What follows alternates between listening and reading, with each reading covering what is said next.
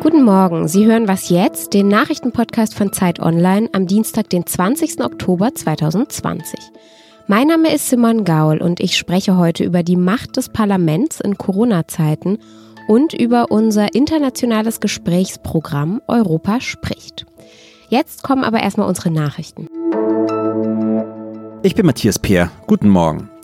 Irland kehrt als erstes EU-Land in den Corona-Lockdown zurück. Für die Bevölkerung gelten ab Mittwoch um Mitternacht wieder Ausgangsbeschränkungen. Alle nicht notwendigen Geschäfte sollen schließen, Restaurants und Bars dürfen nur noch Außerhausservice anbieten. Schulen und Kinderbetreuungseinrichtungen bleiben nach Angaben der Regierung aber geöffnet. Die Regeln gelten bis zum 1. Dezember. Zuletzt hatten sich in Irland mehr als 1000 Personen pro Tag mit dem Coronavirus infiziert. Das Land hat knapp 5 Millionen Einwohner. In Deutschland meldete das Robert Koch Institut knapp 7000 neue Fälle. Die Vereinten Nationen veranstalten heute zusammen mit Dänemark, Deutschland und der EU eine virtuelle Geberkonferenz für einige Länder der Sahelzone in Westafrika.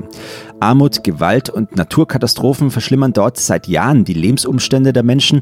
Aktuell sind etwa 13,4 Millionen Menschen auf Hilfe angewiesen, darunter 5 Millionen Kinder. Laut den Vereinten Nationen werden bis Ende 2020 knapp 1,2 Milliarden Euro benötigt, um die Grundbedürfnisse der Menschen zu decken. Redaktionsschluss für diesen Podcast ist 5 Uhr.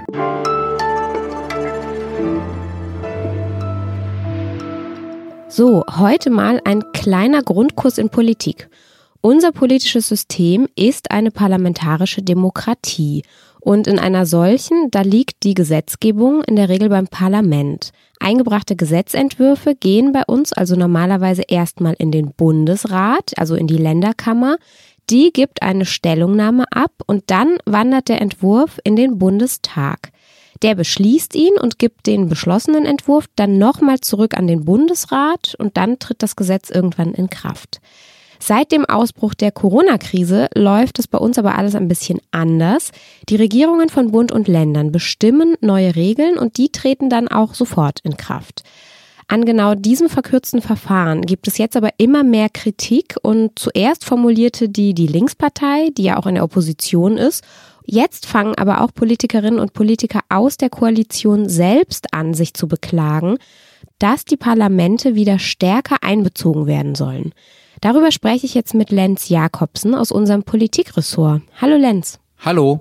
Wieso dürfen denn jetzt eigentlich gerade Bundes- und Landesregierungen so komplett an den Parlamenten vorbei Gesetze erlassen? Formal sind es keine Gesetze, die sie erlassen, sondern weiterhin äh, Verordnungen und Erlasse. Also das sind die Rechtsakte, die ihnen sonst auch zur Verfügung stehen. Aber sie dürfen das tatsächlich zu Themen, zu denen sie das sonst nicht dürfen und mit einer Reichweite, zu der sie das sonst nicht dürfen.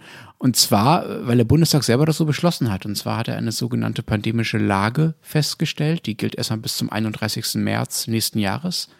Und in dieser pandemischen Lage gilt eine Regelung des ebenfalls vom Bundestag beschlossenen Infektionsschutzgesetzes, in dem es heißt, dass die zuständige Behörde die notwendigen Schutzmaßnahmen treffen kann und soll, soweit und solange, das ist jetzt ein Zitat, es zur Verhinderung der Verbreitung der Seuche erforderlich ist. Das ist sozusagen die juristische Begründung und die inhaltliche ist, dass Regierungen schneller handeln können als Parlamente und auch mehr Expertise zu dem haben, worum es da geht. Die Gesundheitsämter zum Beispiel sind ja Teil der Verwaltung und damit der Exekutive. Und aber wenn das Parlament das sozusagen ja selber so beschlossen hat, wie es jetzt läuft, Warum ändert sich dann gerade die Stimmung? Warum wollen die jetzt doch wieder mehr mitbestimmen, die Parlamentarier? Weil wir jetzt Oktober haben und nicht mehr März und weil das Parlament, wie ich finde, mit ganz guten Gründen argumentiert, dass der Ausnahmezustand nicht ewig andauern kann. In der ersten Welle der Infektion war es wichtig, dass die Regierungen schnell handeln können und auch Dinge ausprobieren können und auch mal mit einem großen Hammer draufhauen können. Es gab ja damals Regeln, die im Vergleich zu den jetzigen Regeln viel härter und viel äh, pauschaler waren. Jetzt weiß man mittlerweile mehr darüber, wie das Virus sich verbreitet und man weiß auch mehr darüber, wie bestimmte Einschränkungen wirken. Und dann sagt das Parlament, dann kann die Regierung nicht mehr freie Hand haben, sondern dann wollen wir der Regierung eine Art Instrumentenkasten an die Hand geben, damit sie daraus sich dann was aussuchen kann. Aber wir entscheiden sozusagen erstmal grob darüber, was sie überhaupt darf. Da war dieser 31. März 2021 dann vielleicht einfach ein bisschen übertrieben lang, oder? Ja, das würde ich nicht sagen. Die Linke sieht es so. Die Linke hat äh, damals beantragt, das nur bis Ende September äh, gelten zu lassen. Aber daran sieht man schon, wie äh, riskant das ist. Ende September hätte gehießen, dass es jetzt nicht mehr gelten würde. Und gerade jetzt braucht man es. Ne? Also gerade jetzt in der, äh, in der Zeit, in der die Zahlen wieder steigen, ist es wichtig, dass die Regierungen schnell reagieren können. Insofern geht es, glaube ich, auch bei den Änderungen, die das Parlament jetzt vorhat, weniger darum, die pandemische Lage aufzuheben und damit die Rechte der Regierung, sondern es geht darum, diese Rechte konkret einzuschränken. Also ihr konkret zu sagen, sagen, was sie bis dahin denn machen darf und was nicht. Und wie könnte jetzt so eine Gesetzgebung dann funktionieren, die beiden Bedürfnissen sozusagen Rechnung trägt? Ja, das ist eine gute Frage. Das weiß noch niemand so genau. Ich kann mir vorstellen, dass es auf der einen Seite etwas konkreter wird, also dass die Abgeordneten den Regierungen quasi die Instrumente vorschreiben, die sie benutzen dürfen. Es geht aber auch darum, und das ist vielleicht noch das Wichtigere, dass das Parlament wieder zu dem Ort wird, an dem über Corona gestritten wird und dass das nicht beispielsweise in den Pressekonferenzen der Regierenden passiert oder dass auch einfach mal Frau Merkel eine neue Linie in einem Podcast verkündet. Und das Letztere, also die Frage, was im Parlament diskutiert wird, das ist natürlich sicherlich einfacher umzusetzen als die Frage, was genau das Parlament tatsächlich entscheidet in Sachen Corona. Denn was sicherlich nicht passieren wird, ist, dass das Parlament ein Gesetz macht, in dem drin steht, äh, wie viele Tage jemand an Quarantäne muss, der von Berlin aus nach Mecklenburg-Vorpommern an die Ostsee fährt. Das ist zu konkret, das wird bei den Regierungen bleiben. Danke, Lenz. Gerne.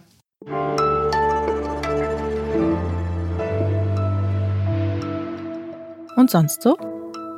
Er ist schwarz, hat einen Durchmesser von etwa 550 Metern und könnte der Erde in mehr als 150 Jahren recht nahe kommen.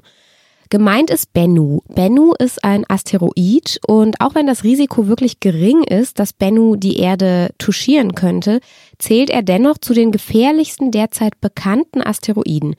Die NASA will ihn deshalb ganz genau erforschen und heute Abend soll die Raumsonde Osiris Rex eine Probe von ihm nehmen. Und geplant ist diese Probenentnahme so.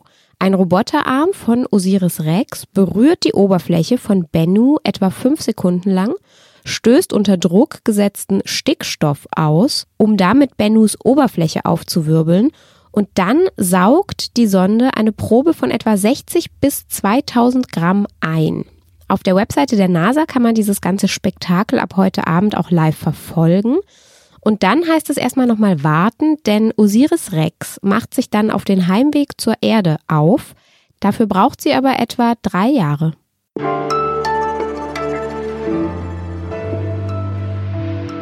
Wir bleiben auch im zweiten Gespräch dieses Podcasts beim Thema Corona. Und zwar geht es um die Frage, was die Bürgerinnen und Bürger Europas darüber so denken. Wie sieht etwa eine Französin den Umgang ihres Landes mit der Pandemie? Was denkt ein Grieche? Wir organisieren zum zweiten Mal das Gesprächsformat Europa spricht, bei dem zwei sich bis dahin komplett fremde Europäerinnen und Europäer gegenübertreten, also virtuell zumindest. Diese beiden Personen können dann in diesem Gespräch miteinander darüber diskutieren. Gestern ist die Vorbereitungsphase dafür gestartet und darüber spreche ich jetzt mit Philipp Feigle. Er leitet unser Ressort X und ist einer der Organisatoren von Europa spricht. Hallo Philipp. Hallo Simon. Was genau ist denn Europa spricht? Also wie funktioniert dieses Projekt eigentlich? Ja, Europa spricht kann man sich vielleicht vorstellen wie so eine europaweite Dating-Plattform für politisch Andersdenkende. Also das Ziel ist es, möglichst viele Europäer über Grenzen hinweg in ein politisches Gespräch zu vermitteln mit einer Person, die zu politischen Fragen ganz andere Auffassungen vertritt. Und ähm, das funktioniert so, dass Z Online sich zusammengeschlossen hat mit Medienpartnern aus 15 Ländern.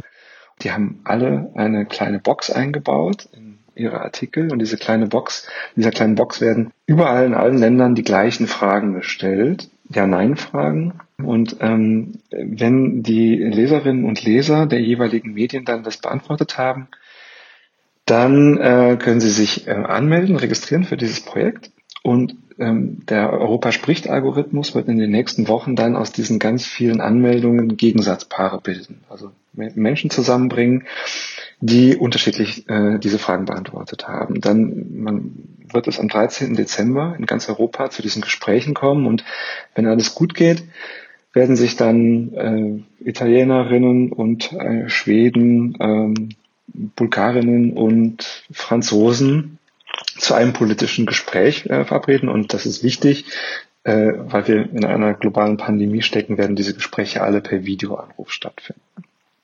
Das ist ja ein irre großer Riesenaufwand. Warum? Also warum denn diese riesige Arbeit? Was bringt es denn? Zum einen glauben wir einfach äh, bei diesem Projekt sehr stark an die Macht des guten Gesprächs. Also wir haben, Europa spricht es ja eine Variante eines Projekts, das ähm, vielleicht manche unserer Leserinnen und Leser kennen, Deutschland spricht.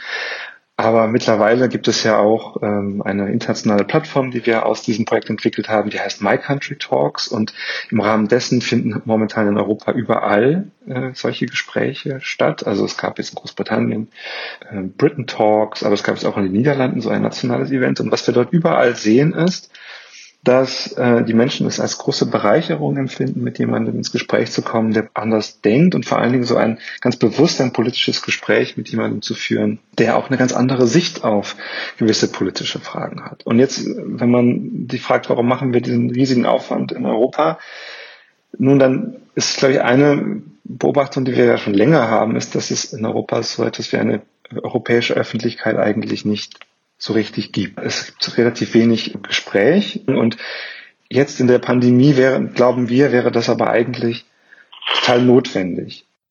Ja, dass man einfach die Sicht der anderen versteht. Tolles Projekt. Danke dir, Philipp. Viel Erfolg. Ja, danke auch. Ja, also wenn Sie mögen, dann melden Sie sich an. Das wird bestimmt spannend. Wir sind damit auch am Ende von Was jetzt. Nachher um 17 Uhr folgt wieder unser Update und schreiben können Sie uns natürlich auch wie immer an wasjetzt.zeit.de. Ich sage Tschüss und bis bald.